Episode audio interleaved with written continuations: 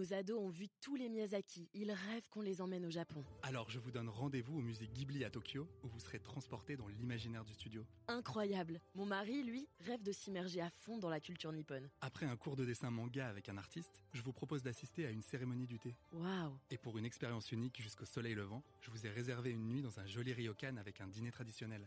Je nous y vois déjà. Avec Marco Vasco, ne rêvez plus, vivez votre voyage l'esprit libre. Au rendez-vous sur marcovasco.fr pour imaginer votre prochain voyage sur mesure.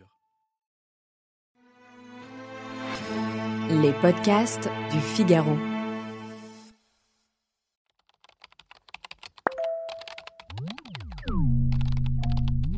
Peut-on tomber amoureux d'une intelligence artificielle? Je sais, cette question peut paraître farfelue, et la réponse risque de vous surprendre. Eh bien oui, on peut. Je l'ai découvert en voyant les messages de désespoir publiés par des utilisateurs de l'application américaine Replica, qui permet de discuter avec un personnage virtuel dont on aura choisi l'apparence. Ces robots confidents multipliaient les déclarations enflammées et les petits mots de réconfort, et ils étaient toujours partants pour des échanges érotiques. Mais, après une mise à jour début 2023, ils sont soudainement devenus froids et distants avec leurs interlocuteurs humains. Certains utilisateurs ont très mal vécu cette sensation de rejet.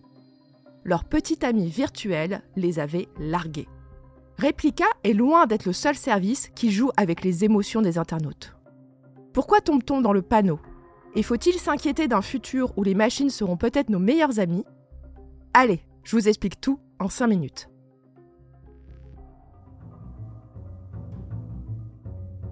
Bienvenue dans Question Tech, le podcast du Figaro qui répond à vos interrogations sur les nouvelles technologies. Je suis Chloé Voitier, je suis journaliste tech au Figaro Économie, et nous allons voir que les compagnons virtuels sont déjà un sacré business.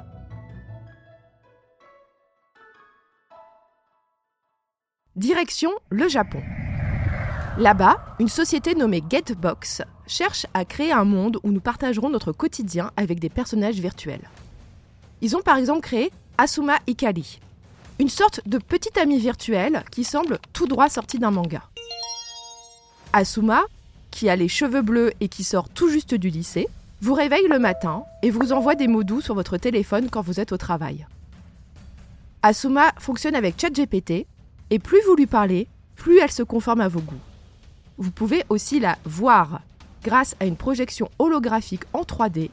Cela ne coûte que 2000 euros. Allons maintenant en Chine.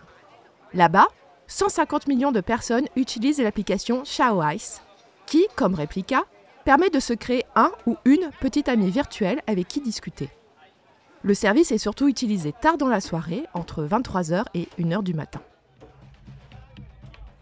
Vous l'aurez compris, ces services payants ciblent la solitude. J'ai lu des témoignages d'utilisatrices de Xiaoice qui disent qu'elles travaillent tellement qu'elles n'ont plus le temps d'avoir une vie sociale. Alors, elle se confie le soir à ce petit ami virtuel qui n'est jamais fatigué et qui est toujours de bonne humeur. D'autres témoignages évoquent des difficultés personnelles. Une maladie, un mariage qui bat de l'aile, une dépression chronique. Et la joie de trouver une oreille attentive et bienveillante avec qui parler. Et parfois, cela dérive en sentiments amoureux. Le problème, c'est que la machine ne dit jamais ⁇ Stop, je ne suis qu'un logiciel programmé pour dire les mots qui te feront plaisir, et je suis incapable d'éprouver le moindre sentiment. Bien au contraire, la machine va plutôt entretenir l'illusion d'une relation forte et intense. Pourquoi? Pour continuer à capter l'attention et donc l'argent de l'utilisateur.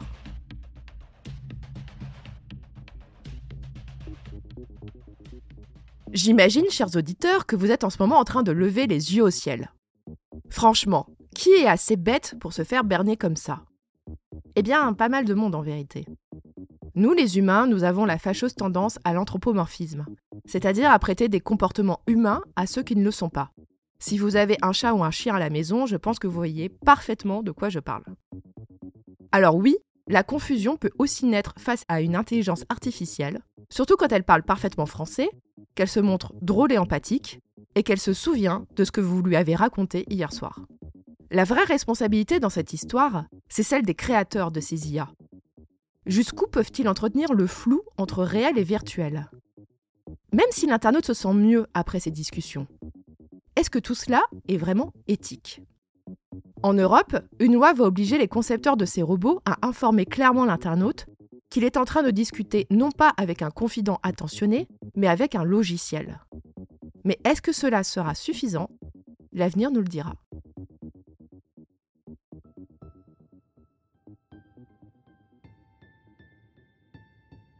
Cet épisode de Question Tech a été réalisé par Astrid Landon avec Louis Chabin à la prise de son. S'il vous a plu, partagez-le autour de vous et abonnez-vous à Question Tech pour ne pas rater nos prochaines publications. Vous pouvez retrouver Question Tech sur le site du Figaro, mais aussi sur Apple Podcasts, Spotify, Deezer et vos applications préférées de podcast. Et n'oubliez pas, dans la tech, il n'y a pas de questions bêtes. À bientôt!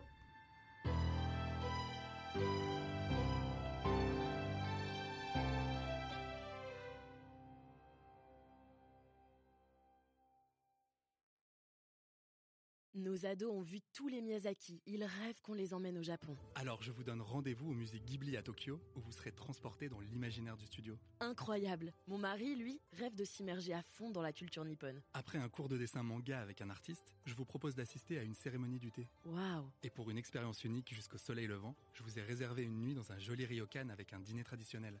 Je nous y vois déjà. Avec Marco Vasco, ne rêvez plus, vivez votre voyage l'esprit libre. Au rendez-vous sur marcovasco.fr pour imaginer votre prochain voyage sur mesure.